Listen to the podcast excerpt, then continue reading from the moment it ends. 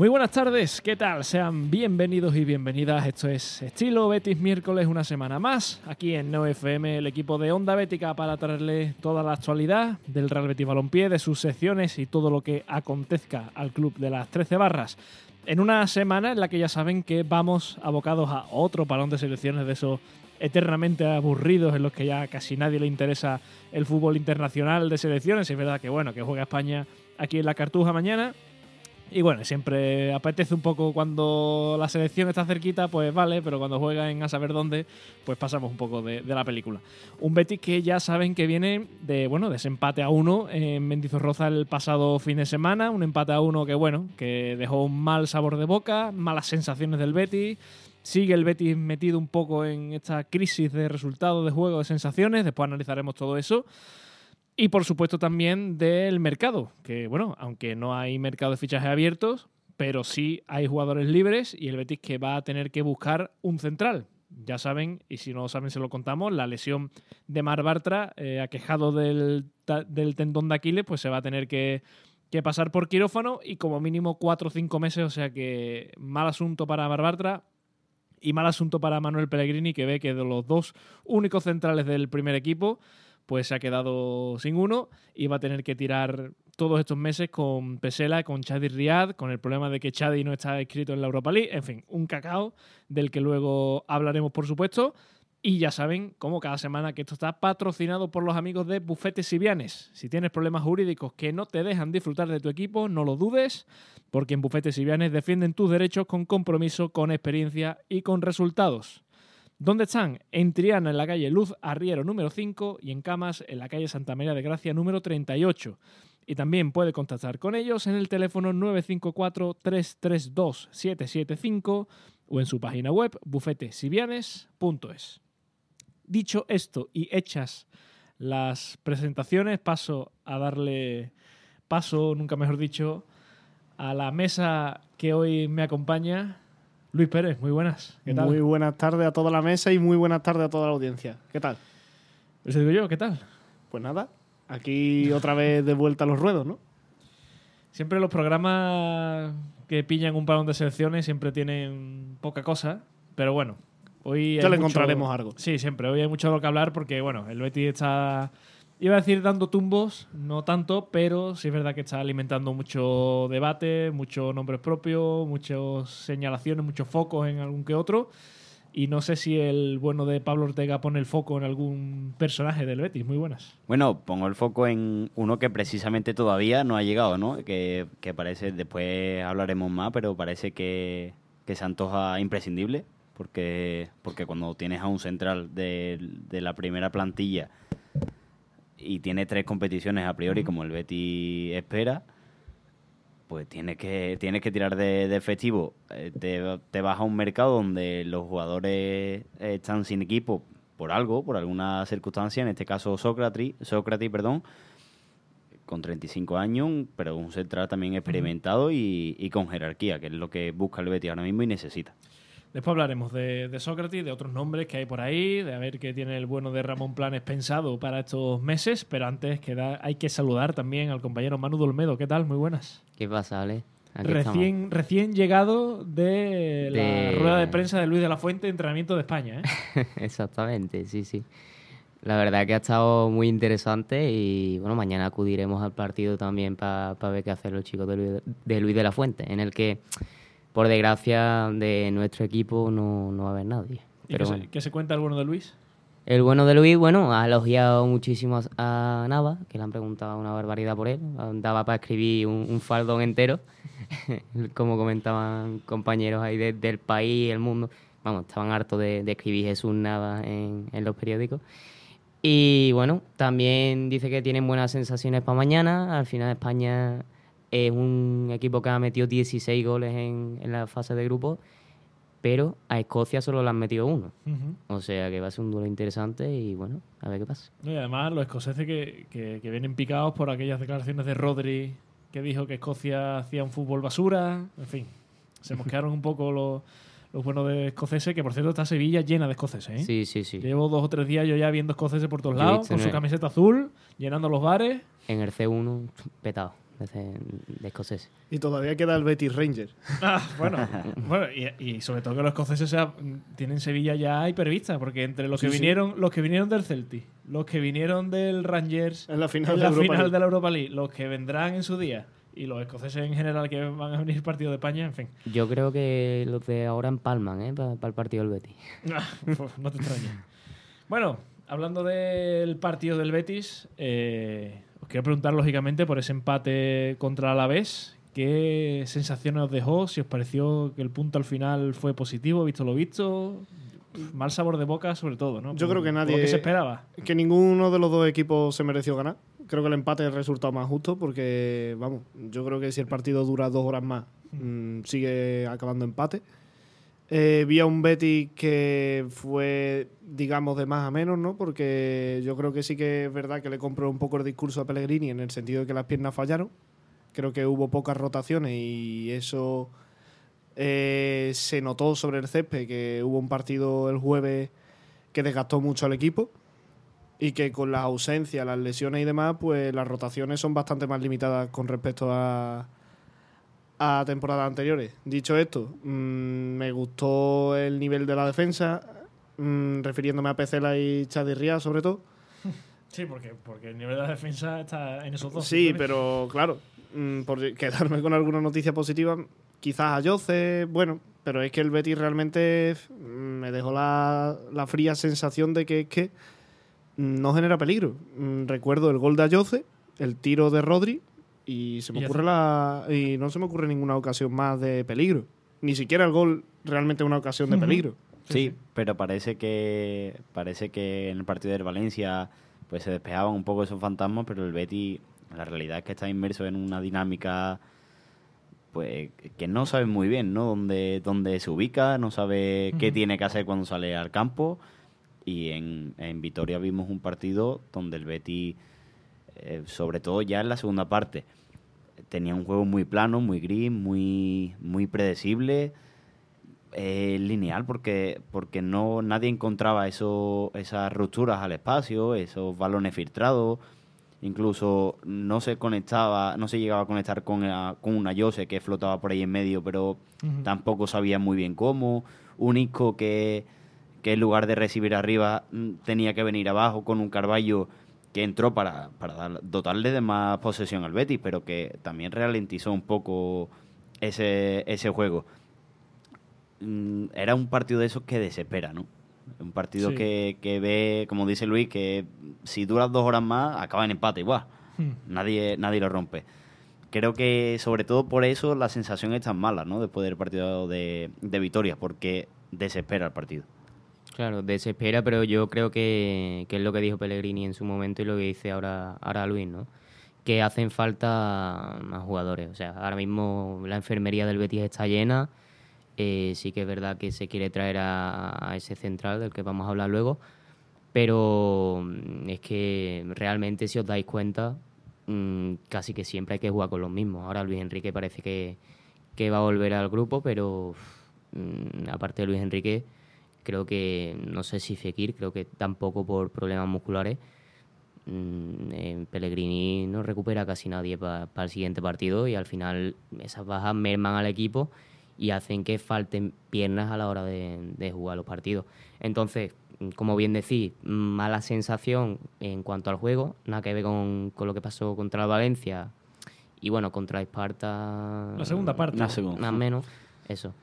Y, y bueno, eso, se vio el Betis como en la primera parte contra el Esparta, atascado, que no conseguía pues mm, tirar así balones como mm, con verticalidad, también mm, falta de desmarque, eh, falta de ocasiones. Eh, creo que es el Betis, no sé si, si alguien nos está escuchando y, y nos puede poner. ¿Cómo era el hashtag? Hashtag estilo Betis miércoles, ¿no? Sí, Pues que, que nos corrija, si lo sabe. Eh, creo que es el Betis que menos tira a portería desde que llegó Manuel Pellegrini a- aquí a Heliópolis. Entonces e- es algo preocupante y que al final pues hay que trabajar. Sí, pero también cuando termina el mercado, es que todos veíamos la plantilla del Betis y, y- y podíamos hacer dos once diferentes. Lo que pasa es que, claro, te encuentras con, con que, bueno, cuando se recupere FX, vale, pero se lesiona a Carballo, se lesiona a Luis Enrique, Savali. se lesiona a Bartra.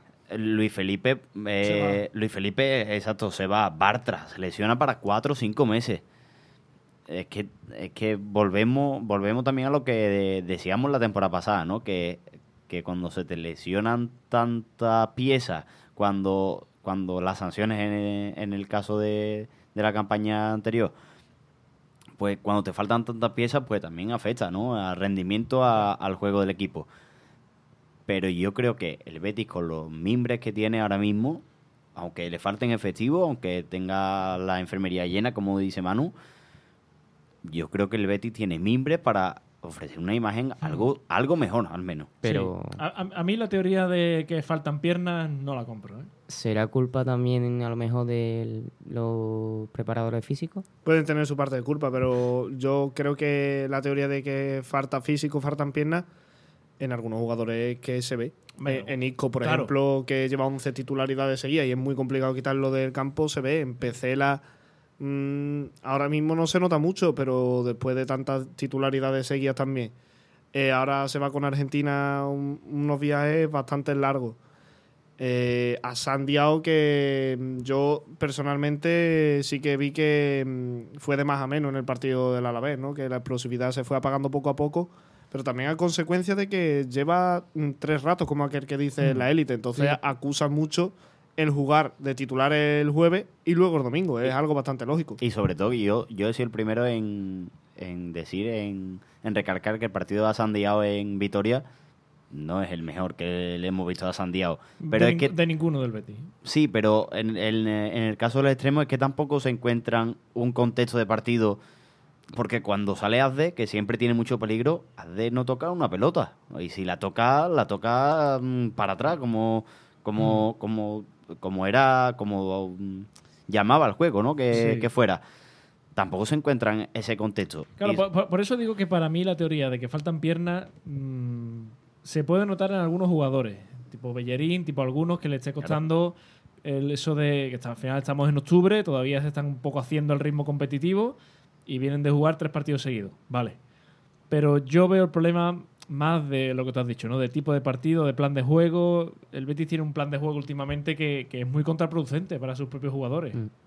Es que ojalá fuera la falta de pierna lo que le pasa al Betis. Claro, ojalá fuera eso. Yo lo que iba a decir es que tampoco hay que echarle mucha culpa a los extremos, porque el otro día no había apenas espacio en el campo. Claro, claro. Claro, claro, Pero- eso es lo que. Por eso digo que, no- que no se puede personalizar en ningún jugador en concreto, sino que es más Mm. bien eh, el- la forma de jugar. Por ejemplo, la primera parte de Ayoce, pese al gol, es que no huele un balón.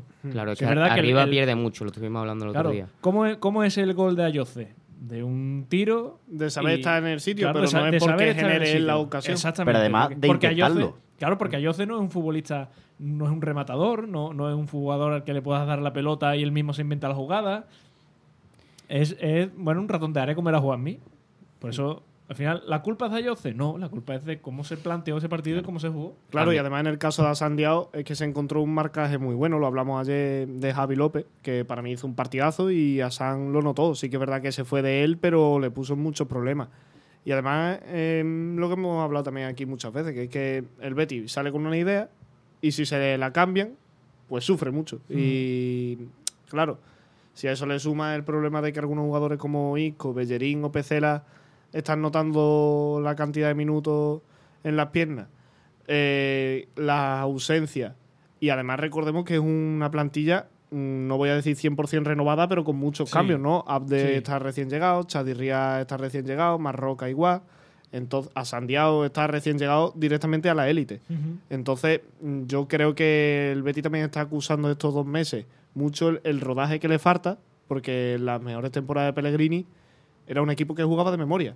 Ujú. Eh, Borja Iglesias no necesitaba mirar para atrás para saber que Juan Mil había tirado un desmarque. Canales levantaba la cabeza y ya sabía dónde iba a estar el resto de los jugadores.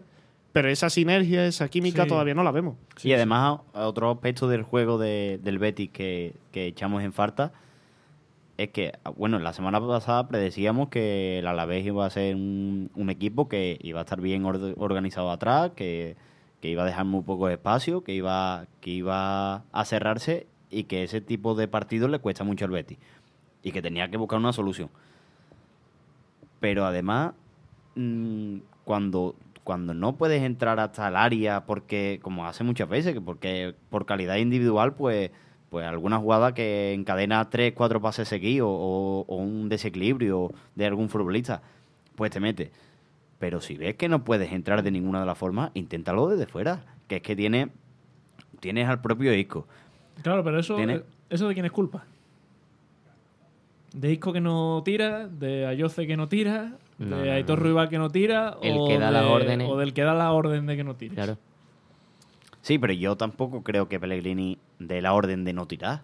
¿no? Desde Yo- fuera yo- del área. Yo creo que simplemente, yo creo que simplemente mm, no encuentran los huecos, no, no o no encontraron los huecos para, para definir, o para intentarlo por lo menos. Es que cuando, cuando, cuando llega el gol de Jose, es un tiro desde la frontal del área de Guido Rodríguez, que, re- que el portero rechaza al medio y está ahí a Jose. Cosas que pasan cuando tiras a puerta. Exacto, exacto, es que si no pruebas, no vas a encontrar nada.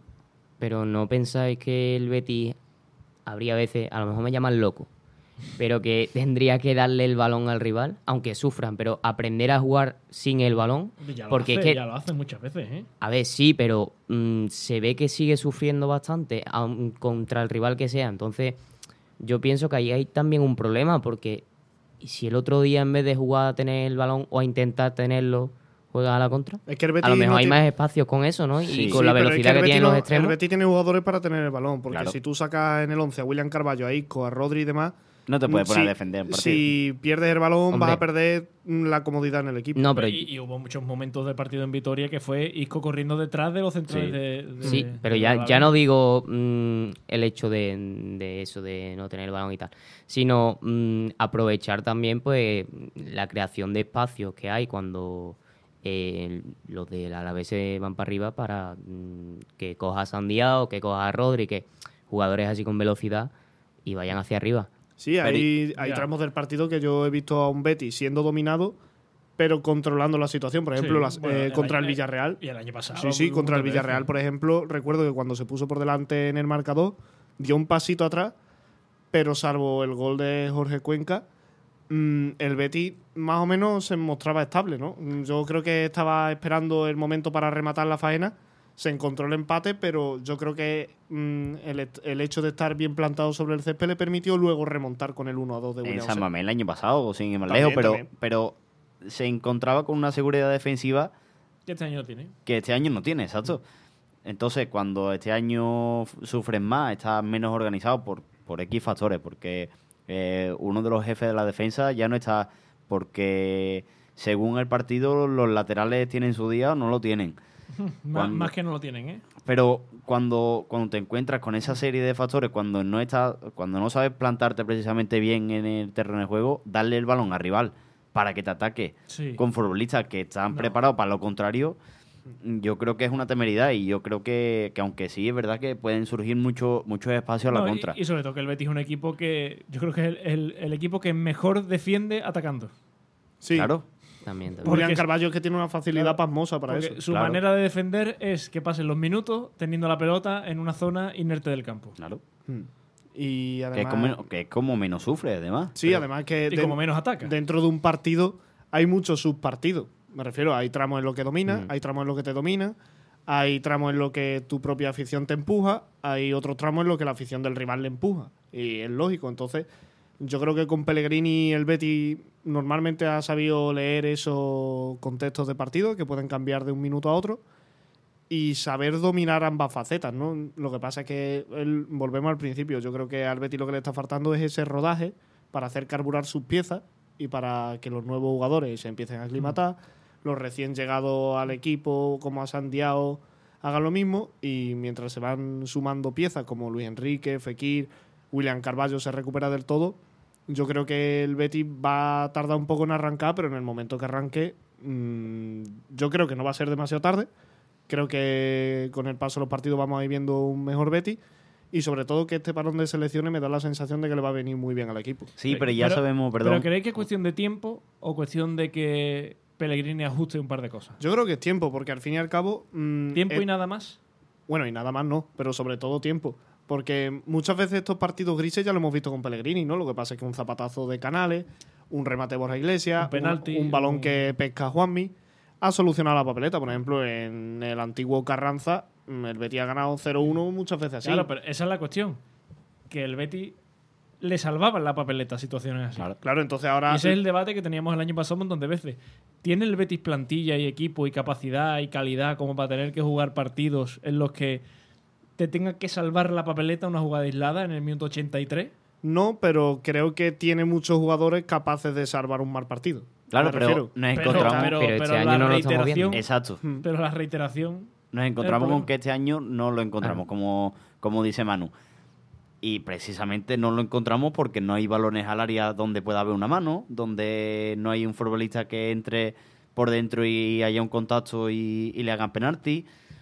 Eh, es que tienes que intentarlo, es que te tienes que volcar en, en ataque. Claro, es que por ejemplo, no, pero partidos el- de Granada fútbol- y Álava me dio esa sensación, que no El- se generaron ocasiones, Claro. pero en otros como Cádiz me, dio la sensación de que se generó mucho y no se terminó de rematar. si- Contra el Valencia y igual. si le des mano a hacer- el Valencia sí que acabó 3-0. Y si le des mano a hacer partido que hace, el Betis ahora mismo tiene dos puntos más. Hmm. Pero, pero precisamente en ese partido lo intentó, Claro, balones pero ¿por al área, Claro, remate. ¿Y por qué le des más hacer partido que hace? Porque tiraste a puerta. Por eso, por eso digo, que, que cuando pones centro, cuando rematas, cuando tiras desde, desde fuera del área, ahí seguramente si tiras 15 veces, un gol entra. Hmm. Por estadística, vamos, por probabilidad. Es lo lógico. No, y que al final, tiras y que al dos- final el fútbol es un deporte que premia el que ataca. Claro. Es lo, es lo que se siempre lo que siempre se dice de eh, es que esta norma de las manos, no sé cuánto, va a beneficiar a Barça y el Madrid. No, no, no va a beneficiar a Barça y a Madrid porque sean Barça y Madrid, va a beneficiar porque son los equipos que más atacan. Claro. Es que a Barça y Madrid son los equipos que más penaltis le pitan. Claro, porque son los que más atacan, lógicamente por calidad. Por al final todo es así. O sea, si tú tiras a puerta, van a pasar un montón de cosas.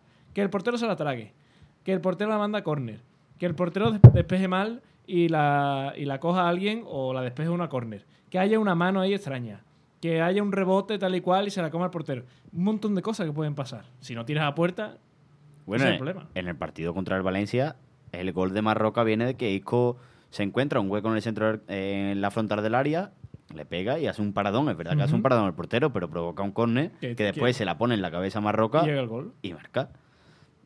Por eso es lo que es lo que estamos hablando. Claro, y, y ahora la pregunta es, ¿y eso no lo ve Pellegrini?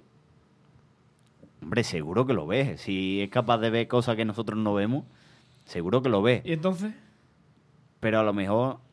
O sea, ¿qué, no- qué ti- qué tiene Pellegrini en su cabeza para que esto que estamos aquí hablando, y creo que estamos todos de acuerdo, y no creo que haya nadie que nos esté escuchando que no esté de acuerdo, ¿qué tiene en la cabeza Pellegrini para no verlo él? Yo o creo, para no querer hacerlo. yo creo que lo ve, pero quiere que los nuevos jugadores, con el tiempo, como dice Luis, se adapten al- a la forma de jugar del Betis y no quiere cambiar esa manera de juego hasta que ellos se adapten. Porque tú imagínate que mm, empiezas eso, a tirar de lejos, tal, no sé qué, se acostumbran a, a esa manera de jugar y en otros partidos hace falta algo diferente, lo que Pero- venía siendo, bueno, el año pasado y el anterior. No se le va a olvidar. No se lo va a olvidar, pero es que a lo mejor todavía no han tenido ese tiempo. Pero es que de todas formas, pero es que claro, es que la cuestión es, ¿y tiene ahora mismo plantilla Pellegrini para jugar exactamente igual que la- el año pasado? No. No, va. Entonces, Ahora mismo, yo, no, no si tiene, fuera Pellegrini, claro, ¿no tiene Pellegrini una plantilla hoy en día para aprovechar mucho más las bandas? yo, Yo creo que sí. Si La fuera Pellegrini, ejemplo, sí que Que, jugaría- la- que las bandas han sido... La banda para mí ha sido la posición mejor reforzada del equipo. Claro, y, y, Y quizá el doble pivote. Y en los últimos años las bandas ha sido la, la demarcación más inerte del Betis. Porque Claro. es que no tenía extremos puros. Desde Tello, y, y estaba solo el pobre, no, no ha tenido un juego de banda. Entonces, por eso digo, ¿por qué se obceca Pellegrini? Y además lo pidió Pellegrini. Claro, ¿por qué se obceca Pellegrini en una Yoce caído en banda, por ejemplo? O un Rodri en banda que no es extremo. vosotros no veis, Teniendo a Abde, teniendo a Luis Enrique. no veis que el Betis juegue a lo mejor con una 4-3-3 defensiva y William Carballo de centrocampista, en vez de pivote. Pero y- es que tendría y- que y sacrificar a Guido Mar Isco. Bartra, Eh, la- ahí lo que veo es que tendría pero que sacrificar a no Isco. sé, Isco se puede poner también o con un 4-3-3 con falso delantero, no sé. Algo así, probar un nuevo sistema a lo mejor, Pero es porque que el, el falso, el falso delantero estamos hablando de que desaprovechamos a Jose. Porque yo soy el primero que he defendido que, que a Jose en ciertos partidos tiene que jugar arriba. Porque cuando Borja Iglesias no está bien. Yo también lo he defendido, pero me retracto. Claro, es, es- es un poco lo que me ha pasado a mí. Que, que dije, dije la semana pasada, creo, que, que cuando Borja Iglesias no está bien, no te aporta ni en el gol ni en la construcción de juego, y Willy José más de lo mismo, pues a Jose, aunque lo restes un poco de, de todo lo que te aporta en el costado, pues lo hace mejor que, que otros en, en la punta. Sí. Y después en, la, en, la, en su banda, en su posición, puedes aprovechar otras virtudes de otros futbolistas. Pero vemos en el partido de, de Mendizorrosa que, que se da ese contexto de partido, pero no le llegan balones a Jose. Y cuando no le llegan balones a Jose y los que le llegan son de espalda, luchando contra los centrales y a 30 metros de la portería, ahí a Jose pierde muchísimo. Sí, yo si, queréis, si hablamos ya de Ayoce. Eh, y os pregunto, eh, ¿es Ayoce a día de hoy un problema para Pellegrini? No, No, yo creo que no. no. Yo creo que Por una, no saber dónde ponerlo. yo diría que es una bendición. No. Yo diría que Ayoce es una bendición para Pellegrini. A ver, yo. Hombre, lo pregunto porque eh, tú pones a Ayoce de 9 y tiene sus pros y sus contras, lógicamente. Pierdes un delantero referencia y pierdes sobre todo a Ayoce caído en banda. Yo no lo, veo. pone- lo pones en banda y tiene sus pros y sus contras. Pierdes a un Ayoce quizás más cerca del área y sobre todo pierdes a un extremo puro como puede ser Abde, como puede ser Rodri, lo que sea. Yo no lo veo como un problema, pero tampoco lo veo como una solución. Lo veo como mm, algo es que, por eso está digo, ahí. ti- tiene quizá un poquito más de problema que Uh, de solución. Claro, eh, Ayoce, yo lo veo una alternativa, pero ni problema ni solución. Un poquito más problema, como dices tú. Eh, porque al final lo que tienes que hacer es que, mm, no sé, intentar que tu delantero se enchufe, poner a Yoce donde realmente funciona, ¿Y dónde es eso? en la banda izquierda. que la banda izquierda es que ha funcionado muy bien. Es Exacto. que Yo yo, es que creo no que- veo a Jose como un problema. Al revés. Es que a Jose estamos hablando de que desde su llegada ha sido de los mejores de, del Betis, de los que más rendimiento han dado, de más rendimiento inmediato, e incluso esta temporada ya está sumando goles. Creo que a Jose mm, está muy lejos de ser un problema. Lo que sí está cerca de, de ser un problema, de hecho lo es, es el estado de forma precisamente de Borges Iglesias y William José, que por eso tiene que poner parche de Ayose en punta. Claro, es que yo. Creo eh, que ese es el problema. Sí, yo estoy de acuerdo con Pablo, que el problema no es que Ayoce te dé mucho en un sitio y poco en otro. El problema es que cuando lo pones en punta, el extremo izquierdo no rinde como Ayoce, y cuando lo pones en el extremo izquierdo, el delantero no rinde como Ayoce. Claro. Y pese a que el delantero eh, Ayoce no sea delantero centro puro, Claro. digamos que no es el estilo de delantero centro que hemos visto en el Betis estos años, es que ahora mismo un Ayoce, digamos, al 60 o 70% aprovechado en punta, aporta más que los Claro, delanteros centros que tiene el Betis. Y a San en punta, Esa sí que te la podría comprar. esa puede ser. Esa sí que te la podría comprar. Tío veloz, con físico, con gol, Vamos, con desparpajo. ¿Haciendo un Bellingham? Sí, ¿por qué no? Sí, pero, Pero a lo mejor tienes también el problema que tienes con Ayoce, que te rinde mejor la banda. es que, por ejemplo, Claro. a, a Sandiao, yo cuando lo he visto en el juvenil y en el Betis Deportivo, lo he visto o en la izquierda o en, eh, De o en la punta. Sí, Entonces, sí. claro, cuando Pellegrini lo empezó a poner en la banda derecha, digo, me sorprende, pero vamos a verlo. Y de momento le está rindiendo bien en banda Claro. derecha. ¿Qué pasa? Que a lo mejor Pellegrini ha visto que rinde en la banda derecha y dirá, no vamos a tocarlos. Lo que funciona, vamos a dejarlo donde está. Claro. Pero quizás sí que podría ser una Claro, es un- solución yo interesante. con una buena alternativa. Y, si no, Sí, pues... Y además recordemos que Janis hoy ha metido cinco goles con sí, el pero a. Gianni- antes broma. de llamar a Yanis, llama, creo yo, a Pablo García, que, que está También, mejor racha. Lleva 11 unos goles, años que... 11 goles lleva en el juvenil. Te iba a decir, bueno, pues cuando pueda, pregúntale a Pellegrini si, si ve lo de Diao de delantero centro, pero su respuesta va a ser: hay una plantilla y mañana veremos cuál es el mejor Se- equipo se, para le jugar. puede, se le puede preguntar, ¿por qué no? La respuesta En la te siguiente, La respuesta te digo yo cuál es. Eh, por no irnos mucho de Ayoce todavía. eh, si el partido de Getafe fuera mañana, ¿dónde juega Ayoce? Yo creo que lo pondrían en banda. Porque con la defensa del Getafe, a Jose, Pero tuvo Pe- Pellegrini. lo que hará Pellegrini, pues Por eso pregunto, ¿qué, qué va a hacer Pellegrini con Ayoce en Uf. Getafe?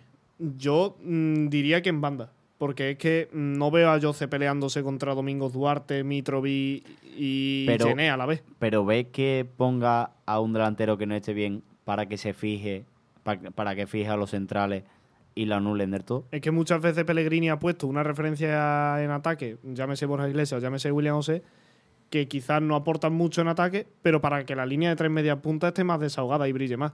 Ese delantero se Yo- llama Borja Iglesias. Yo creo que puede tirar de esa solución. Creo, pero claro, luego las alineaciones de Pellegrini eh, son complicadas de adivinarlas. Pero es que mm, creo que una defensa como la del Getafe, eh, va a ser complicado para un Ayoce que dice que le gusta mucho jugar de, la- de delantero centro porque el área le gusta, pero yo no sé si le gusta jugar tanto tiempo de espalda a la portería rival. Yo creo que Ayoce está mucho más aprovechado siendo más vertical, mm, yendo de cara a la portería con el balón, que peleando de espalda contra tres defensas que le saquen 10 o 15 centímetros de altura. Pero es que el problema de Borja Iglesias es que Pellegrini tiene que enchufarlo como sea. Claro. Sí. O sea, no, no, no se puede permitir el lujo de que contra el, contra el Esparta de Praga no lo haga del todo mal, se lleve esa ovación tal y cual el, el otro día. Eh, fue contra el Esparta de Praga cuando fue eso. No, Contra el Valencia. Valencia. Contra el Contra el Valencia. Valencia, que además la anulan el gol. Eso, y- se lleva la ovación, parece que, que vuelve a estar un poco enchufado, tal y cual, y llega el otro día y no juega ni un solo minuto. Yo creo que Pellegrini no se puede permitir. Tiene que darle confianza. No, pero además, en el partido contra el Y so- Esparta y de sobre Praga, to- y sobre juega. todo porque William José es que no está ni. Vamos, yo sí que no espero a William José.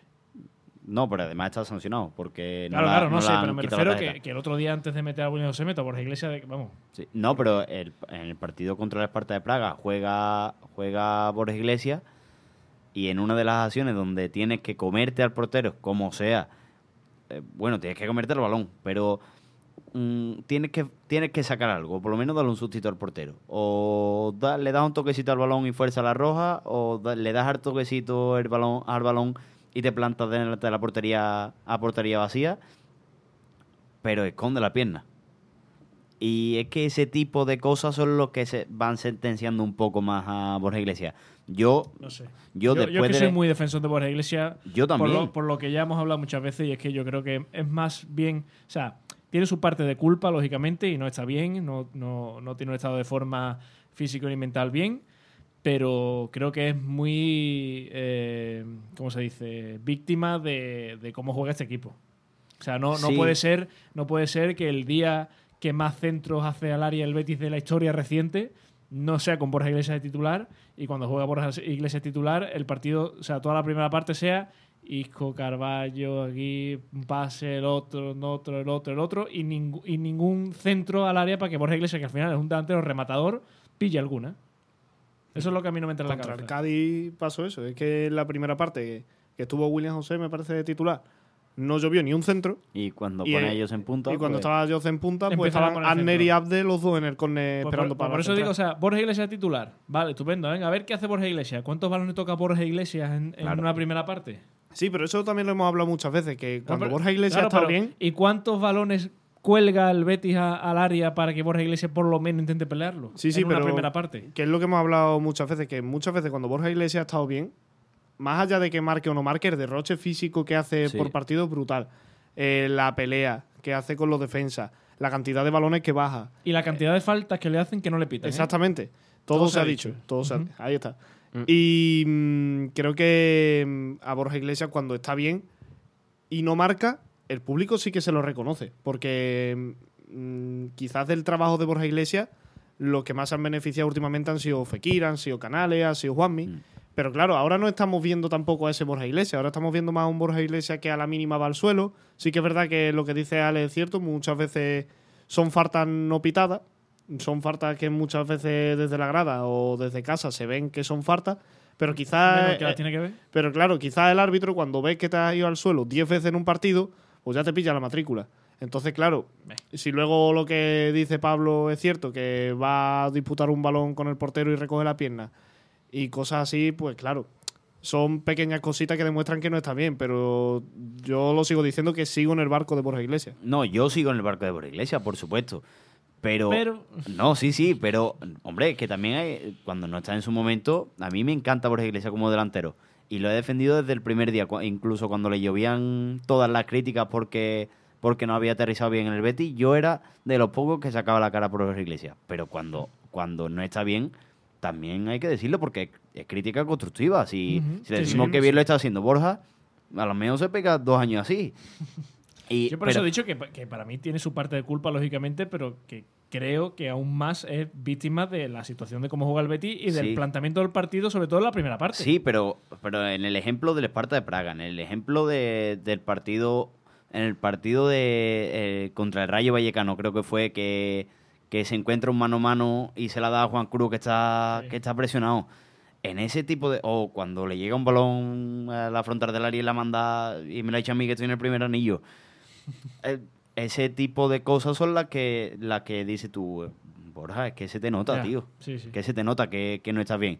Que yo voy a ser primero, que voy hasta ahí y. Y si, necesito, aunque, y si necesito un abrazo, que nos llame. aunque, aunque, no, aunque no tenga ni un mínimo contacto, pero bueno, que. Borja, que- llámanos. que no voy a ser yo el que, el que alimente la carnicería Borja Iglesias. Pero también hay que hacer crítica constructiva. Sí, hombre, por supuesto. Pero yo pienso que ya no es tanto problema de Borja, sino lo que ha dicho Ale, de que le está pasando lo mismo que le pasó el primer año, cuando le llovían tantas críticas. Y es que Borja estaba acostumbrado a que en el español, cuando metió 20 goles, el equipo jugara para él. Y en el primer, en el primer año se encuentra con que el equipo juega para Fekir.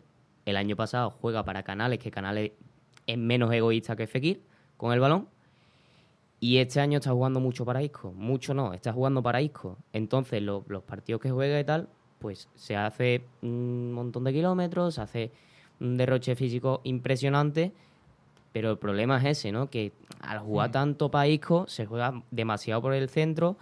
Y cuando a lo mejor quitan a Isco en el setenta y tanto y, mm, y empiezan a meter de centro, pues ya no está Borja Iglesias en el campo. Yo, Sí, yo también- lo he dicho antes, yo me reafirmo en que para mí Borja Iglesias es un- una víctima de- del planteamiento, sobre todo de los partidos del Betis, porque al final es muy sencillo lo que he dicho antes, que salga Borja Iglesias de, de titular y cuando lo cambien en el minuto 62 decimos, aquí ve Borja Iglesias que no ha hecho nada. Claro, pero te paras a pensarlo y dices, bueno, pero es que ¿cuántos balones le han dado? ¿Cuántas, ¿Cuántos centros? ¿Cuántos, no sé, cuántas, cuántas oportunidades le han dado para, para que pueda hacer algo? Sí, claro, porque si el Betis se pega 60 minutos de reloj tocando, tocando, tocando de, de una manera súper previsible, súper inerte y súper mm, apagada y sin crear ningún tipo de peligro, ¿para qué quieres tú una figura delante de los centros? Sí, yo estoy de acuerdo con eso y muchas veces se critica más a Borja Iglesias que a la forma de jugar del ataque del Betis. En eso Es que- estoy completamente es que, de acuerdo. Además, a las pruebas me remito.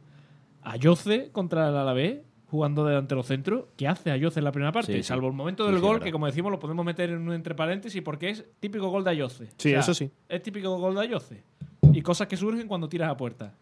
Pero claro, pero quitando ese paréntesis, ¿qué hace Ayoce en la primera parte? ¿Cuántos balones le dan? ¿Cuántas ocasiones tiene? ¿Cuántas... No sé, ¿cuántos balones vuele, aunque sea de cerca? El Betis, Los mismos que Borges Iglesias cuando juega titular. el Betis se está volviendo muy previsible. Ese es el problema. Bueno, lleva siendo También mucho tiempo, ¿eh? pasó con Setién lo mismo, veo yo. O sea, Con no estoy Setién comparando. Setién y, y Pellegrini, ni muchísimo menos, porque es incomparable. Pero mm, pasó lo mismo, ¿no? Eso es como cuando tú juegas al FIFA contra un colega y ya te has jugado 3-4 partidos y el tío lo único que hace es correr por la banda, pones dentro y pues, te pone con los laterales ahí y, y no se te van nunca. Por lo mismo. O sea, al final creo que al Betis le han cogido la matrícula, que el Betis tiene que dejar de depender tanto de Isco, probar a lo mejor un partido Tiene, sin, tiene sin que poner Isco de O sea, titular. esto tiene que ponerle intensidad al ataque, arriesgar en ataque. y- Exacto. Y, Sí, porque es y- eso, Y, provocar. o sea, y cambiar buscar el de centro, juego.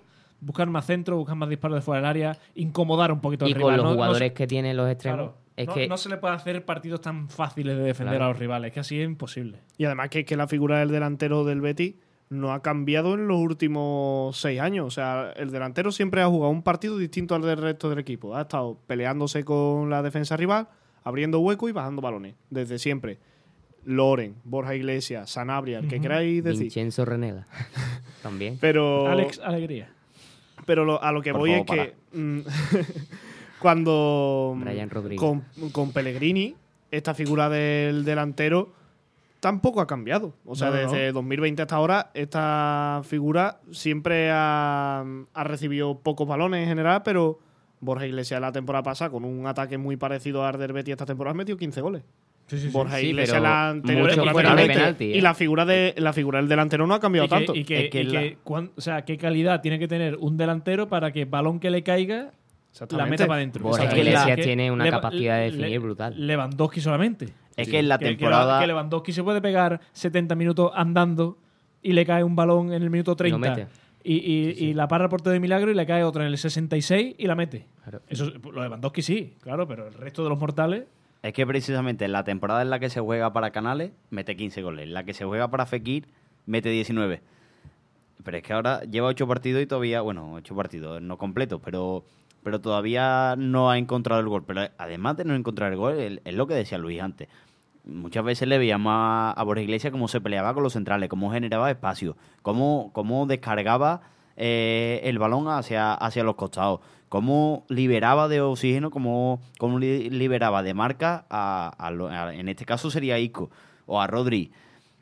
Este año no lo estamos viendo con Borja Iglesias y desde el Mundial de Qatar no lo estamos viendo con Borja Iglesias. Yo creo que, que ese es el creo que ese es el foco de, del asunto de la delantera del Betis, en este caso de, de Borja Iglesias. Y a lo que comentaba Manu, que en parte estoy de acuerdo, que el Betis se está volviendo previsible porque los rivales ya saben cómo juega el Betis, pero es que yo lo enfocaría de otra forma. Porque como dice Ale, esto, lleva- esto viene de mucho tiempo. Pero es que el Betis, mm, los rivales sabían a qué jugaba el Betis porque el Betis sabía lo que jugaba. Ahora no lo sabe ni el propio Betis. Y entonces Pero los cuando rivales tú- sí. Eh, pero cuando tú no sabes lo que tú juegas, tú no sabes lo que tienes que hacer cuando sales al terreno de juego, para los rivales es mucho, es mucho más sencillo defenderte Ya. Bueno, el- y, el Betis y es- cortarte el, el juego. Betis es un equipo súper sencillo de defender. Al menos en los primeros 60 minutos. Después llega un momento que es en el 72 o una cosa así que dices, ostras, que esto es un partido de fútbol, hay que ganarlo. Y espabila un poquito. Sí, es que esa mentalidad, sobre todo, tú la acusas en Europa. En primera división es lo que hemos hablado muchas veces, que estos partidos grises siempre lo ha solucionado un gol de Juanmi, un gol de Canales, un gol de Borja Iglesias Un y, penalti, y la más fa- o menos las famosas apariciones. Exactamente, y más de o menos- Virgen, que a mí se me acusaba tanto de decirlo. más o menos solventaba la papeleta. Pero es que en Europa no vale. Es que en Europa con 88 Bueno, minutos eh, dominando no te garantiza ganar. Y en la liga tampoco le está valiendo, ¿eh? Claro, es que Ahora liga- mismo no, pero me refiero que en la liga el Betis ha demostrado que jugando bien 50 minutos ha podido ganar partidos. Lo que pasa es que sí. esta temporada no. Claro, el año pasado el partido de Cádiz seguramente lo hubiera ganado, el partido de Alavés lo- seguramente lo hubiera ganado, el de Granada también. Pero claro, es que estas cosas no te salen siempre, es que esto no es el FIFA, como hemos dicho muchas veces. Aquí no se gana por calidad simplemente. Por ser yo mejor que tú, no se ganan los partidos en la liga. Claro. Se ganan por correr más que tú y por ponerle más intensidad que tú y por buscar más la portería que tú. Y el precisamente Betis eso no lo hace. precisamente intensidad es lo, es lo principal que le faltó al Betis en Mendizorrosa. Veíamos durante toda la primera parte y ya en la segunda más todavía. En la segunda firmó el empate y a mí me pareció escandaloso. Ya, pero, pero por esa falta de intensidad en la primera parte no se llevaba ningún duelo. En, la- en los choques, en lo- los balones disputados, es que no se llevaba uno el Betis, es que siempre le caía a, a un futbolista del Alavés. Siempre. Durante toda la primera parte y la segunda parte, bueno, pues tiene más balón el Betis, pero un balón que no profundiza, un balón que, nada, nada. que pasa de Carballo a Isco, de Isco a Carballo, de Carballo al lateral y del lateral a Carballo otra vez. A Marroca. Además Y que es un, rival, es un rival que por posición en la tabla está obligado a ganarle. También hay que poner en perspectiva que el Alavés en su casa le ha ganado a Sevilla y Valencia, que son dos equipos Sí, que... que Bueno, Rosa es un la- partido Las difícil. dos únicas victorias del, Alavés. Tampoco te me coloques, en- por eso hablo más del estadio que del rival. El rival está claro que el Betis está obligado a ganarle. Por ejemplo, el partido de Granada a mí me preocupa incluso más. Porque el, que- Betis, el Betis ha ganado un partido más que el Alavés. Es que claro, esa es la cosa. Y aún así está octavo. Este Betis mm, calamitoso está a tres puntos de la Real Sociedad de Imanol Alguacil, que parece que el Brasil es el 70. Y entonces, claro, no. mm, Yo creo que tampoco hay que ser catastróficos, ¿no? Creo que el, el Betis no está en un buen momento, pero tampoco está como para disputarle la- los mismos objetivos que al Alavés o Granada. Es eso lo que me preocupa. Hmm. Que es que el Betis está obligado a ganarle ese tipo de rivales y de momento ya se ha dejado puntos contra el Cádiz, que sí que es verdad que es un equipo que compite muy bien, pero si aspiras a los cinco primeros puestos, cinco o seis primeros puestos, hay que ganarle al Cádiz. También es verdad, Granada y Alavés es exactamente lo mismo. también es verdad que precisamente la- el lado más oscuro del Betis esta temporada ha aparecido en ese tipo de partidos, porque contra el Atlético de Madrid haces un buen partido, empata, en la cerámica que normalmente es un estadio que se te complica, aunque es verdad que el Villarreal tampoco es que haya empezado especialmente bien. De hecho, su, su entrenador ha sido destituido hace, hace escasos nada. Pero es un campo difícil, es un campo de un rival directo y un, y un campo en el que mm, es muy raro que tú domines y que, y que vayas a ganar. Y lo haces. Pero claro, eh, lo hemos dicho aquí un montón de veces y, y- y lo vamos a repetir durante toda la temporada, estoy seguro. Que el Betis necesita ganar o sacar algo más de, de los partidos contra la B, contra Granada, contra Cádiz, con todo, con todo mi respeto a, a estos equipos, pero son partidos los que el Betis tiene que sacar adelante. Aquí, aquí lo dijimos creo que el año pasado también en una mini crisis que hubo, creo que fue el bueno de Manu Colchón que dijo, el Betis necesita un partido no solamente de, de ganar, sino de ganar y de gustarse. Sí. Le pasó con el Valencia y creo que le vino muy bien para, para futuros partidos, pero ahí se le quedó. Claro, es lo que he dicho antes. Yo creo que, gracias al partido Valencia se ganó contra el Esparta de Praga. Sí, sí, sí, Sí, sí, sí. Totalmente. Y, y sobre todo gracias al fallo del portero que, que aprovecha a Sandiao, porque yo estoy seguro de que si, de que si no se de que si no ocurre esa acción, el Betis no le da incluso para empatar ese partido. Pero hay ¿eh? que estar ahí. O sea, el fallo es del No, sí, portero, sí, está claro. claro, pero Sí, a sí. Sandiao está en el sitio que tenía que estar. Sí, y, sí, pero y que- se agradece que, que haya jugadores en ataque con ese veneno y esa mordiente. Sí, pero hablo en conjunto. Si a Sandiao no está avispado, no está con fe en, Ya. esa, en esa acción, el Betis a lo mejor ahora mismo está último de, de grupo, como está ahora, pero con menos puntos. También es lo que hablamos el otro día, ¿no? Que el Betis se desconecta mucho de los partidos. Y... Pero porque, por la manera que tiene que de jugar. Sí, sí. o sea, tiene una manera de jugar tan lenta y tan El año tan pasado fácil. no pasaba, el anterior tampoco. Eh, a lo mejor es eso. Hacía 50 minutos buenos, después te centrabas en tener la pelota y, eh, y los tres puntos para casa. Este año es que está costando mucho más. Están tirando partes enteras a la basura. Y eso lo puede hacer un rival de media tabla, pero no lo puede hacer un rival que, que aspira hasta entre los cinco primeros.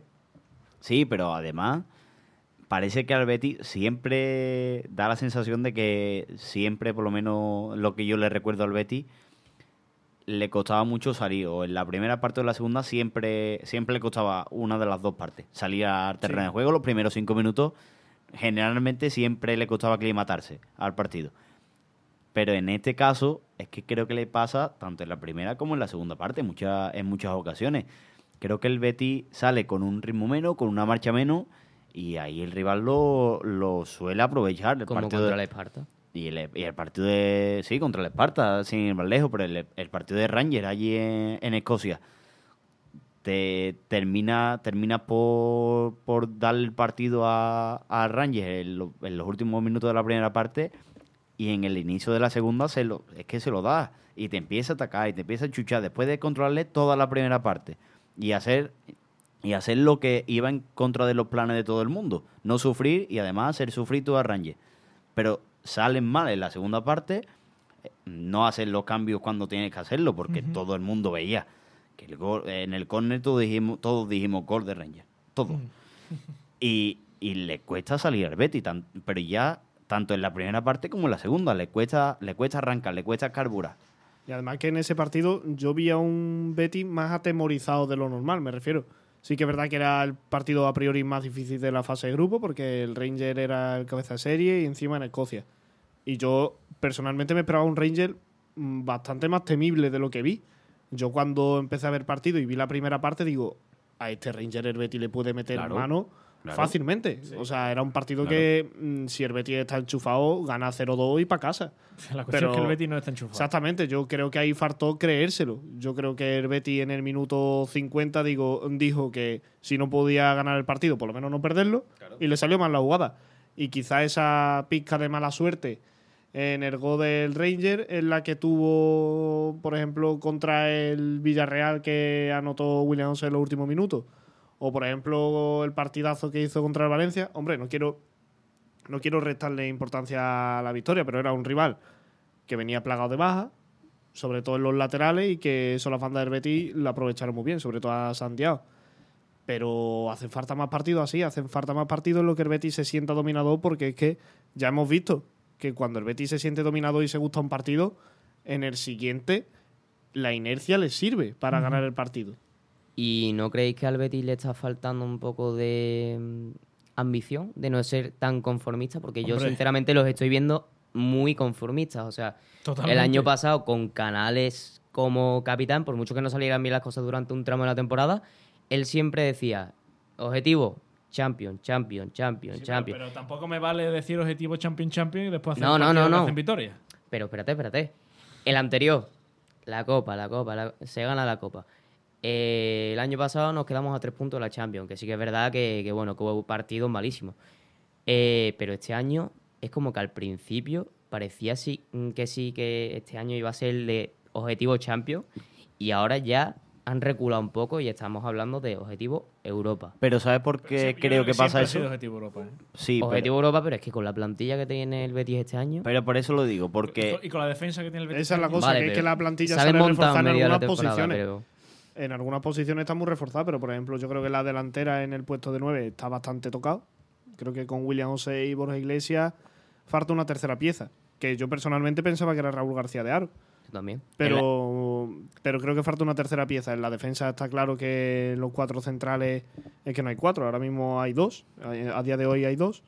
Y quizás la portería también genera alguna duda, ¿no? Pero sí que es verdad que, por ejemplo, los extremos y el doble pivote para mí ha sido un mercado sensacional.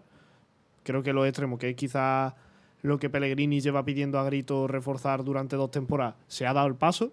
Creo que en el doble pivote hemos pasado de mirar banquillo y ver a guardado de Paul a mirarlo y ver a William Carballo Marroca y Altimira, que creo que ahí también hay un salto de calidad, pero quizás muchas veces, en este caso, por ejemplo, vemos lo que decía Ale muchas veces de la teoría de la manta, ¿no? Que te tapas la cabeza y te destapas los pies, o al revés.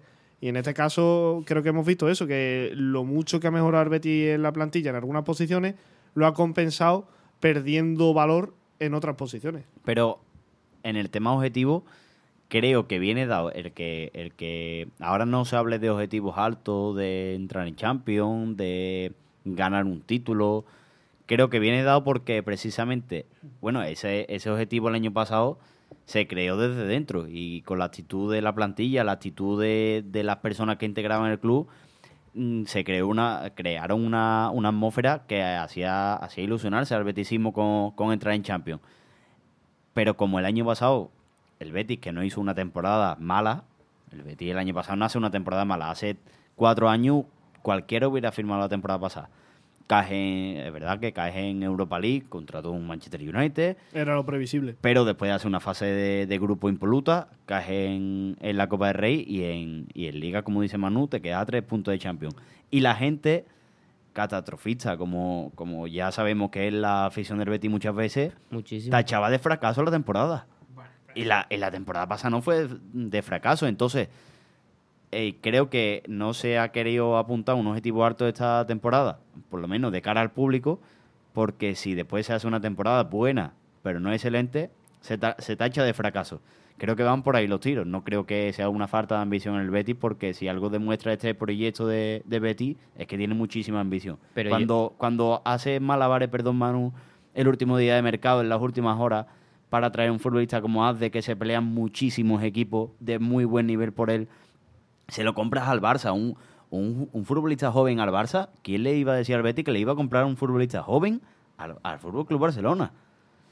Es que quién se lo iba a decir. sí. Y, y Sí, hace. el crecimiento es innegable, como se suele no, el, decir. el Pero- crecimiento es innegable y la y el- parte del crecimiento es por la por la por la ambición que creo que hay en ese en este club ahora mismo, en este proyecto. Hombre, que Yo- hay más que antiguamente, eso sí. Yo no hablo del club, ni hablo de, de la institución del Betis, sino de la actitud de los jugadores, de la plantilla. De que este año no veo que haya un canal, que falta. líder, un líder en el eso, que falta liderazgo, que alguien que te diga, aquí yo, mira, lo has hecho mal, pero no pasa nada. El siguiente partido vamos a ganar, vamos, por mi huevo gordo. Bueno, pero Andrés Guardado eso. creo que sí da ese perfil, por Pero ejemplo. Andrés Guardado Yo lo veo en Pecela. Personalmente Germán creo- Pesela. Yo creo que Pesela ahora mismo es el Pero líder. Pesela también ha tenido problemas de vestuario algunas veces, por, que yo me he enterado, eh, con algún jugador. Entonces, se necesita, es un líder mm, que, que sea líder de todo el mundo, que, que al final André- Andrés Guardado eh, es el que mete a todo el mundo y hace piña y tal, pero que yo no lo veo siendo el típico que te pega tres gritos y te dice, mira, ya está, lo has hecho mal, pero la siguiente lo vamos a hacer mejor, sino que sé, tampoco lo sé. te, Sí, anima Germán, sí. te anima y no te echan un- un- un- en cara lo que has hecho mal para mejorarlo. A lo mejor, eso es lo que yo veo en Andrés Guardado. No sé si será así, si no será así, pero Tampoco lo sabemos. O sea, Bueno, pero Germán, como dice Luis, yo creo que, que precisamente si Liderazgo. algo no tiene, son pelos en la lengua. Y No, no, que sí claro. tiene es liderazgo y, y jerarquía. Yo creo que. que hombre, sí no, es verdad que se nota no que, es se por ha ido eso. Canales. Hombre, pero es, ido que- Joaquín. pero es normal que se note. Claro. Se ha ido Juanmi, que al final era un futbolista que lleva muchos años. Se ha ido Luis Felipe, que era un líder un poco en la sombra. Que es, normal, es- es que faltan, faltan, faltan muchos pesos pesados, no solamente del vestuario, sino también de la forma de jugar. Se fue Alex Moreno, ahora no hace ni un año.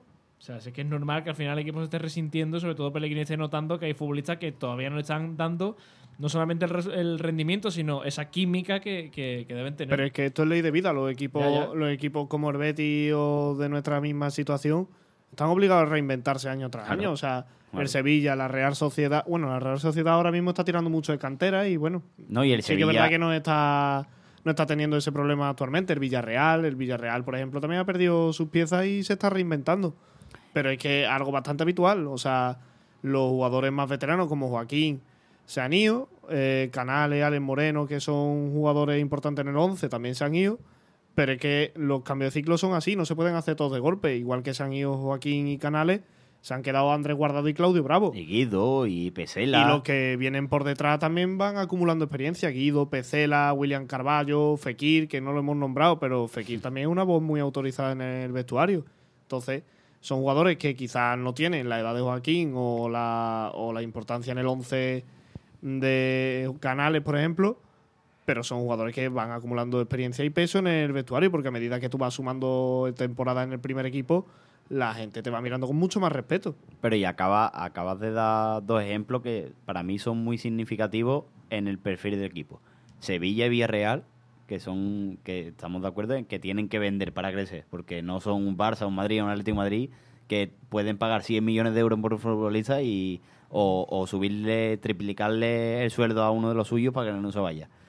Y es que estamos hablando de un Sevilla que lleva unos cuantos títulos europeos, eh, incluso experiencia en Champions con los ingresos que eso conlleva. Un Villarreal que acaba de ganar también un título europeo y que también eh, se está sumando a la Champions, sobre todo el año ese, ¿no? Por el año después de, la consecución del título.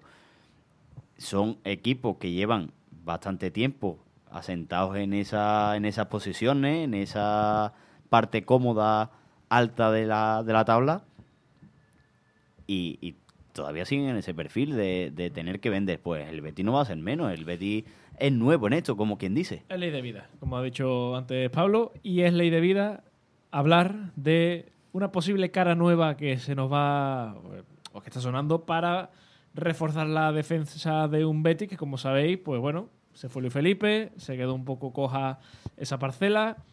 Ya dijo Pellegrini en su día que era una irresponsabilidad vender a, Luis Felipe y no le han hecho caso.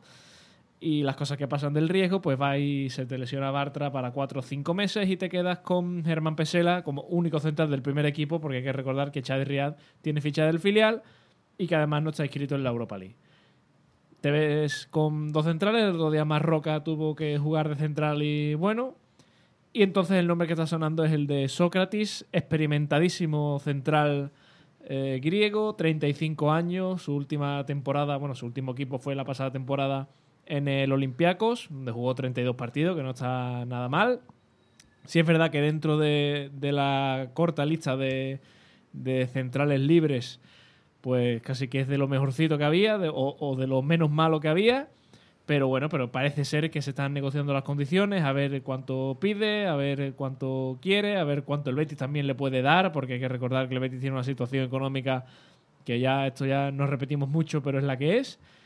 Y, y bueno, al final un central contrastado que ha pasado por Borussia Dortmund, por Arsenal, por, por, por la Serie A, eh, el Olympiaco, ha jugado Champions o de Europa. Hay que recordar que no podría jugar la Europa League, o sea que en la Europa League el Betis tendría exactamente el mismo problema, tendría que jugar Pesela y otro más, pero por lo menos liberaría en Liga, dependiendo de cómo venga también físicamente, porque si, si se ha estado entrenando y preparándose, pues estupendo, pero si viene de estar allí en, en Mykonos tirado en la playa, pues no sabemos. Pero bueno, en fin, ¿qué os parece? Este futbolista empezó por Manu, que si quiere, que hace mucho que no habla. Yo lo primero que tengo que decir, bueno, ya se ha dicho en algún medio que otro, es que antes de mañana, a esta hora de la noche, el Betis ya tiene decidido qué hacer con el central. Si fichar a Sócrates, siguiendo adelante con las condiciones que él pide y bueno, a expensas de, de lo que pase luego con el examen médico, o ir a por el segundo en la lista, que es Almami. ¿Almami? Almami Touré, que tiene un Touré. nombre muy raro. Que eso, eh, o sea, al mm, se decía que era el principal objetivo, luego no tanto, ta, ha acabado siendo secundario, pero está ahí. Está ahí y sabe que el Betis está buscando central y, y también tienen en la recámara al, al jugador. Y bueno, aparte que es un jugador polivalente que puede jugar también en la banda izquierda y no sabemos si se podría adaptar a la derecha. Ojalá, en el caso que en el que viniera. Almami Touré, ¿no?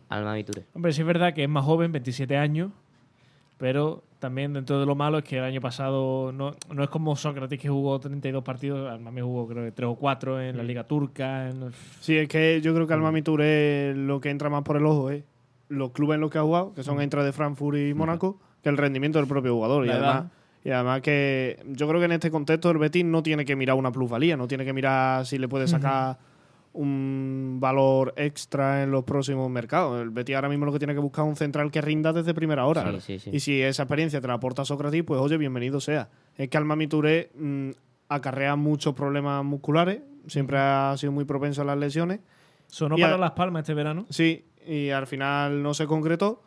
Y además recordemos que es natural de Mali y seguramente en enero o África. febrero vaya a la Copa África, que será el mismo problema que tenga el Betis con Abde y Sabali. Ya lo, tendremos tiempo para preocuparnos por ello.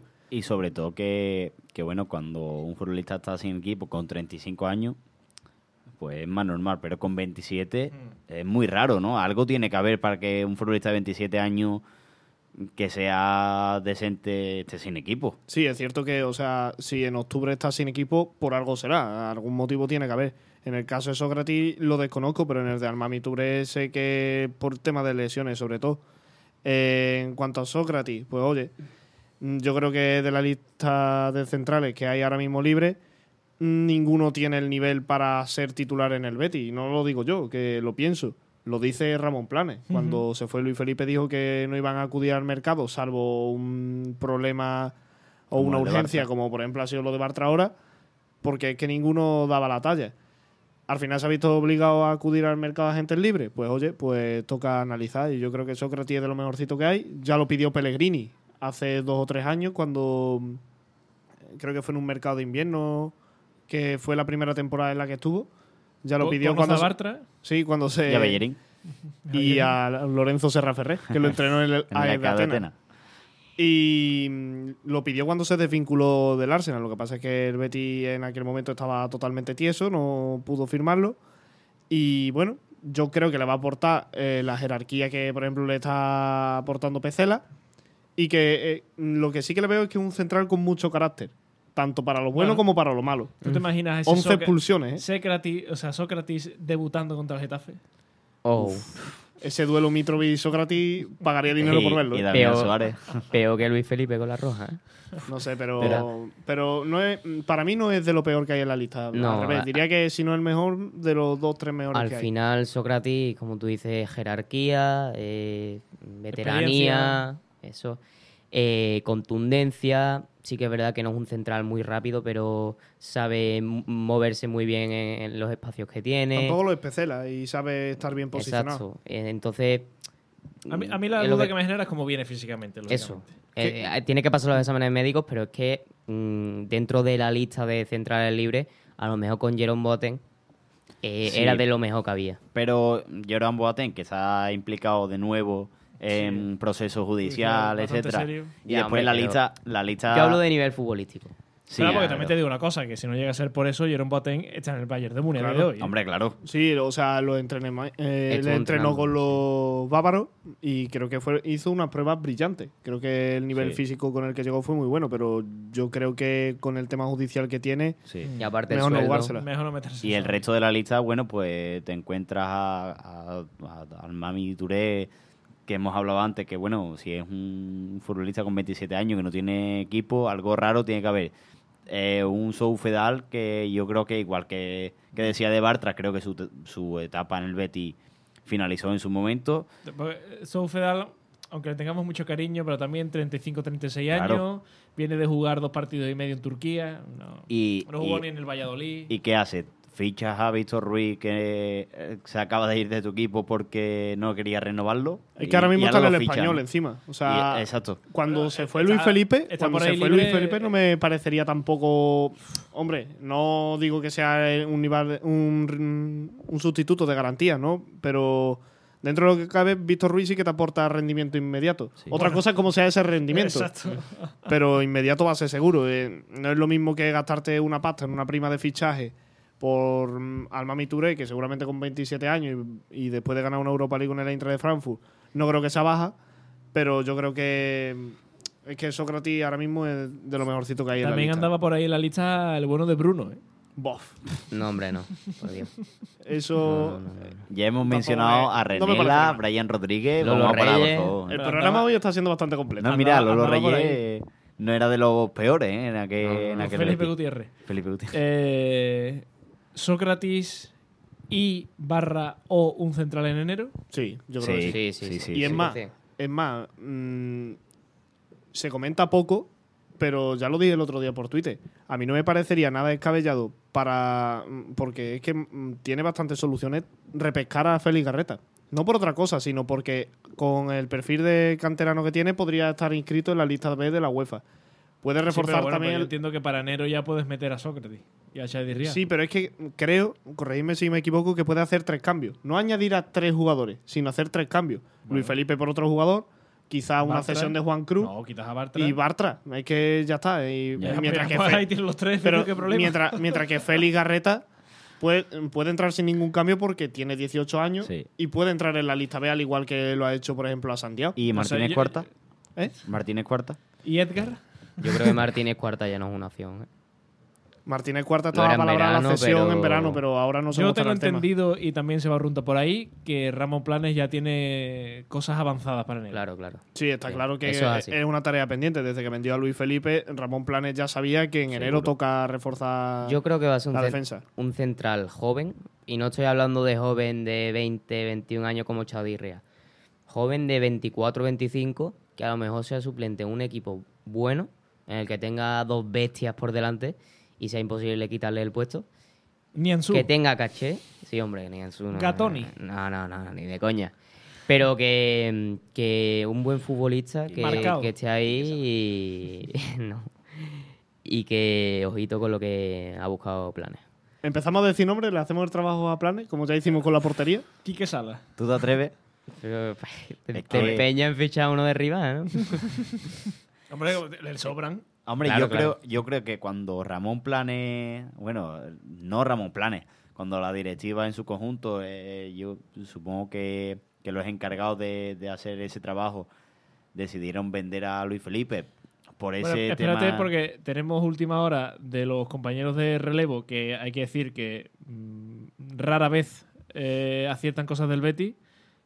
No, o sea, no estoy quitándole mérito, por supuesto, pero todavía no he visto a, a ninguno de relevo decir algo del Betty y No, que pero se Mateo cumpla. Morato, por ejemplo, Todavía no lo he Moreto, visto. ¿eh? Moreto. Moreto. Todavía no lo he visto. Que dice que el Betis finalmente no fichará a Sócrates, negociación rota entre las partes. Anda. No sé, también... Has dicho que Bruno estaba libre, ¿no? Pues mira, yo O sea, venía- al final es lo que decía ayer Pedro en, en, en- en el directo de Manu Colchón. El Betis no te va a dar ni prenda, no te va a soltar ni prenda. ¿Cómo está la negociación? Y ahora búscate tú a la gente de, de Sócrates a saber quién es para que te cuentes si, cómo van las negociaciones. No sé, yo no le resto credibilidad, pero bueno, en fin. Hay que poner estas cosas. en- No hay que elevar nunca nada definitivo. Sí, porque está claro que parece que el Betis va a apostar por ir al mercado de agentes libres en vez de dar el salto a algún chaval de la cantera, porque, Sí. mm, por ejemplo, mucho entrena con el primer equipo, pero Visus, por ejemplo, no está teniendo muchas oportunidades, Salguero y demás tampoco, entonces, claro, yo diría que el Betis va a ir al mercado a buscar el central. Hombre, y, Sí, que, a- y que es el momento. Claro, O sea, que para el siguiente partido de liga queda una semana y pico. Sí, y puede llegar, puede hacer una mini pretemporada. Ahora es el momento, pero tampoco una situación que se pueda dilatar mucho en el tiempo. No Claro, vas a fichar al central 48 horas antes de Claro. visitar a la Getafe. Pero, pero en, la, en el tema negociaciones, mm, Sócrates, que bueno, sí, eh, tiene solvencia económica de sobra porque han estado, ha estado en, en equipos donde los contratos que ha tenido pues han sido generosos. Pero Sócrates yo creo que ya lo que busca es jugar, ¿no? Porque si no se hubiese retirado Eso, con 35 años y sigue, sigue Me en el mercado, Me parece muy raro. tuviese de- retirado y, y no creo yo que un futbolista que no tiene equipo esté en condiciones de pedir, A no ser eh, que... eh, de, pedir- de tener una exigencia por encima de, de lo que puede dar un equipo como el Betis ahora, ¿no? A no ser que pida ese titular o jugador clave y no se lo aseguren, es que no Pero sé... es que ahora mismo lo tienen que ser. Sí, pero que no sé mm, por qué se han podido romper las negociaciones. Porque lo que tú dices, con 35 años, a ver, que sí que puedes exigir, ¿no? Pero que es que si, mm, si estás en... el- al final te puede pasar lo que le ha pasado a, a Azar, que se retire porque no, no haya ningún equipo que vaya detrás tuya. Y el Betis es una oportunidad tremenda y más en la situación en la que está, que puede hacer un buen papel y te puede ganar a pulso una renovación con mejores condiciones económicas. Yo no sé si es que no le habrán ofrecido eso y no le habrá convencido, pero vamos, que Bueno, bueno. me parece muy raro. como he Pues dicho, a preparados para el Mami Touré. Pues no, a ver qué pasa, de todas formas. Segunda opción. A que llegue y se lesiona cuatro meses. Es que con el historial de lesiones que tiene, yo no me quedo tranquilo. O sea, y además ¿Tú que. no dormirías tranquilo? Yo no, a mí me quitaría el sueño por completo. Juega, juega en Getafe, le mete una pata a Damián Suárez en la Entonces rodilla. me subo al barco, a- vamos, lo piloto yo. Pero sí que es verdad que. Vamos, yo no sé a quién acabará fichando el Betty. Hombre, alguien tiene que fichar, eso tenemos claro todo. Seguro, Sí. es que seguro, es que no tiene otra. Yo in- intuyo que sí, que acabará fichando a alguien, Al pero así, de de- a, central. así a bote pronto. ¿El fichaje es Visus? Es que, Visu no me parece, es que con todo el respeto cosa, del mundo, que tenga ahora mismo nivel para primera Pero es que yo creo que Visu es mejor que toda la lista salvo cuatro. Es que eh, Visu es mejor que Fedal, ¿o no? ¿No es mejor Visu que Fedal? Le falta un poco de Hombre, físico. no, no lo sé. Es que yo prefiero darle Hombre, cancha a un chaval de también. 22, 23 años. que traer a Fedal, por supuesto. Pero Por eso me refiero que entre, salvo Entre Visus y Sócrates. No, no, por eso he dicho salvo cuatro. O sea, ya. Sócrates puede. eh, Sócrates es mejor, quizá al Mami Touré. Pero vamos, que al Mami Touré me da la sensación de que entra por el ojo por los, por los Sí, equipos que ha jugado, al- no por al otra Mami cosa. no creo que, a lo mejor no es porque sea mejor, sino porque tiene más experiencia en la élite, ha, ha jugado en equipos como el Elentra o como, como el Mónaco. Y No tiene lo- 27 años. y tiene 27 años, no es lo mismo, no es lo mismo que aterrizar directamente desde, desde segunda federación a la élite, un caso parecido al de Echeverría, ¿no? que está cumpliendo bien, pero lo habitual es que no salga así, lo habitual es que es que tenga genere más dudas y que tenga más fallos porque es que es normal, es que acaba de aterrizar. A mí Pero- me parece que esto sigue siendo un. Vamos a ir dándole cosas a Pellegrini y que él invente. Me Y, a parece- ver, y a ver si algún día le dan cosas contundentes a Pellegrini y que diga Pellegrini, bueno, a ver cuando me dan a mí las cosas ya hechas y no tenga Es yo que... que- estar aquí resucitando jugadores. A mí me parece rarísimo lo de Sócrates porque el propio Mateo Moreto hace menos de tres horas o cuatro decía que las negociaciones con Sócrates estaban avanzadas y que ahora se Sí, rompan bueno, y- de repente, es que no, no sé. En fin. no Pero sé. bueno. Las cosas del fútbol, en fin, eh, no hay que elevar nada a definitivo, como se suele decir siempre. Bueno, pues yo creo que ha quedado un programa apañado. mm, Unos cinco minutitos antes del tiempo, diez, pero bueno, tampoco. Es que tampoco hay mucho donde rascar. Ya Sócrates ya está tocado. El partido contra la Bella tampoco vamos a remover mucho más. Mm, La Bueno, semana que hoy se, viene. hoy se ha estrenado la Ciudad Deportiva Es verdad, y de- Rafael Gordillo ¿Y de qué manera? y con un 7 a 0 7-0. contra el Marbella. Cinco goles de Gianni, ya tenemos delantero. Yo creo que ya contra el Getafe las dudas se disipan, ¿no? Yo creo que ya ni Borja Iglesias, ni William José, ni Jose. ¿Cuántos Gianni, años tiene Yanis? 18 años. Ah, pues entonces. ¿Está para jugar? Yo creo que todavía le faltan esos cuatro o cinco partidos buenos en el Betis Deportivo ante porque recordemos Sí. que está en el juvenil. Sí. En el Betis Deportivo ha debutado mm, saliendo de suplente, pero poquito más. ¿Pellegrini lo va a llamar? Mm, De aquí a dos años no. Yo creo que de aquí a Es dos que años. también, también Ojalá, ¿eh? en este Betis deportivo es muy difícil hacerse un hueco y sobre todo en la posición de ataque. Pero tiene quizá a- en la punta, porque Darío Germil de momento no ha roto. Sí, pero Manu Morillo también sí coge continuidad. Y yo creo que a Sandiao ya no le quedan muchos más partidos en el Betis Deportivo. Yo No, creo que quizá, quizá ahora sí que es el momento para que chavales como Pablo García o Gianni empiecen a dar de qué hablar en el filial. Y claro, y cuando ya empieza a dar de qué hablar en el filial, ahora hemos visto que Pellegrini sí que está mirando mucho al filial. Ahora sí, porque está dándole la oportunidad a Sandiao. Ya no es raro ver en la convocatoria a Dani Pérez, a Sorroche, a Enrique, ya, ya no es raro verlo en la convocatoria. Y eso es algo que llevo pidiendo desde la temporada pasada. Y ahora que está, que está entrando en dinámica eh, los chavales de la cantera en el primer equipo, pues oye, creo que sí que es una buena oportunidad. Pero lo dicho, mm, yo creo que Gianni lo está haciendo muy bien en el juvenil, Pablo García igual.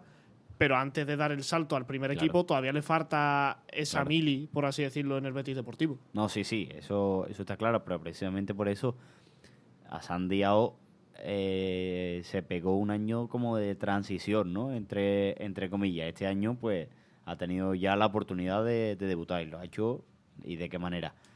Pero, pero a San Diao estamos hablando que es un jugador más polivalente, más puede jugar tanto en banda como arriba. Más físico. Cuando también. sí, y cuando tiene, cuando tienes una posición más marcada, y en este caso la de delantero centro, y tienes a, a un Darío que es verdad que no ha arrancado demasiado bien la temporada, pero se espera que sí lo haga, que, que, que al final de temporada pues ha- haya anotado una cantidad importante de goles. Un Manu Morillo que ya lo ha demostrado de sobra y que Y Berto Rosas no, no seguía. De momento no está teniendo muchos minutos. y además, bueno, Berto ¿Y Mauli? Mabuli sí que es Eso. verdad que. Mabuli, mm, yo creo que le falta adaptación al equipo. Hombre, O sea, se, le, vino, se le- vino con un cartel increíble. se le ven cositas muy interesantes, pero no, no se ve que esas cositas interesantes duren 90 minutos. De en un partido. delantero centro a lo mejor no, no, vale. Pero No, igual que Berto Rosa, Berto Rosa también es más tirado a la banda, Sí. sobre todo derecha. Sí, el año otro- pasado, a mí este- Berto Rosas me encantó el año pasado. Sí, sí. Y este otro que es africano también, que tiene un nombre así más largo.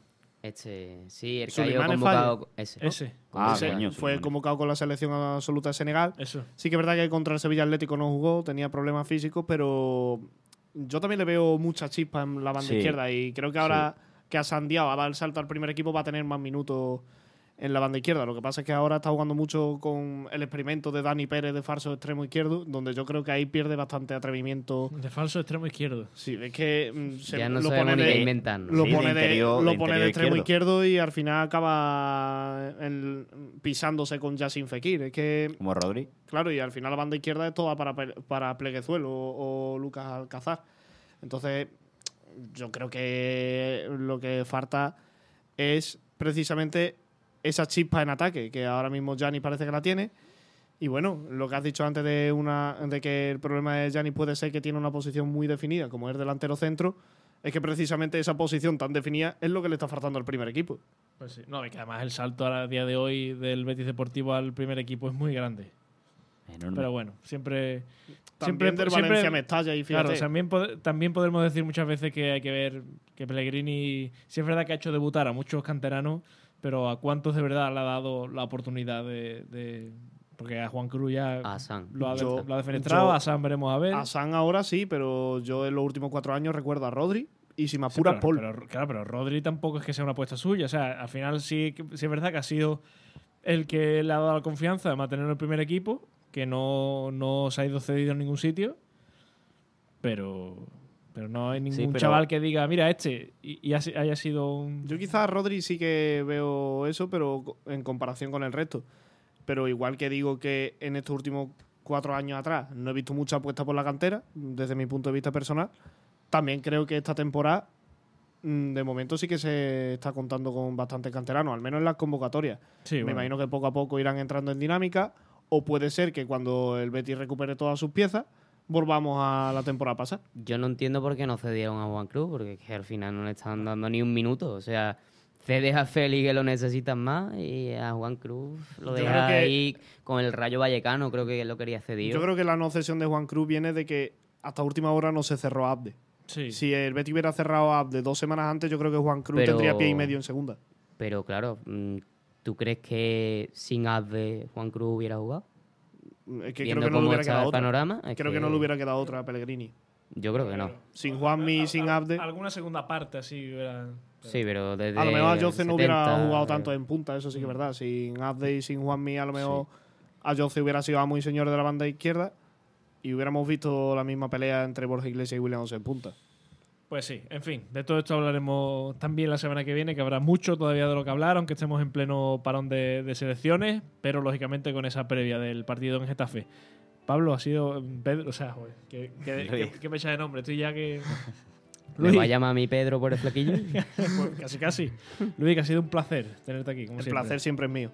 Manu, lo mismo te digo. Un Igualmente, placer absoluto. siempre, siempre. Pablo, Ya sabes que el placer siempre está de este lado. y hasta la semana que viene. las gracias a Isa que hizo, hizo que esto sonara magníficamente bien como siempre. Ya saben que este programa pueden volver a escucharlo donde, cuando y de la manera que quieran en las plataformas de podcast, que esto ha estado patrocinado por los amigos de Bufetes y Vianes y que volvemos la semana que viene con mucho más de lo que hablar. Sean buenos y si no van a hacerlo, pásenselo bien.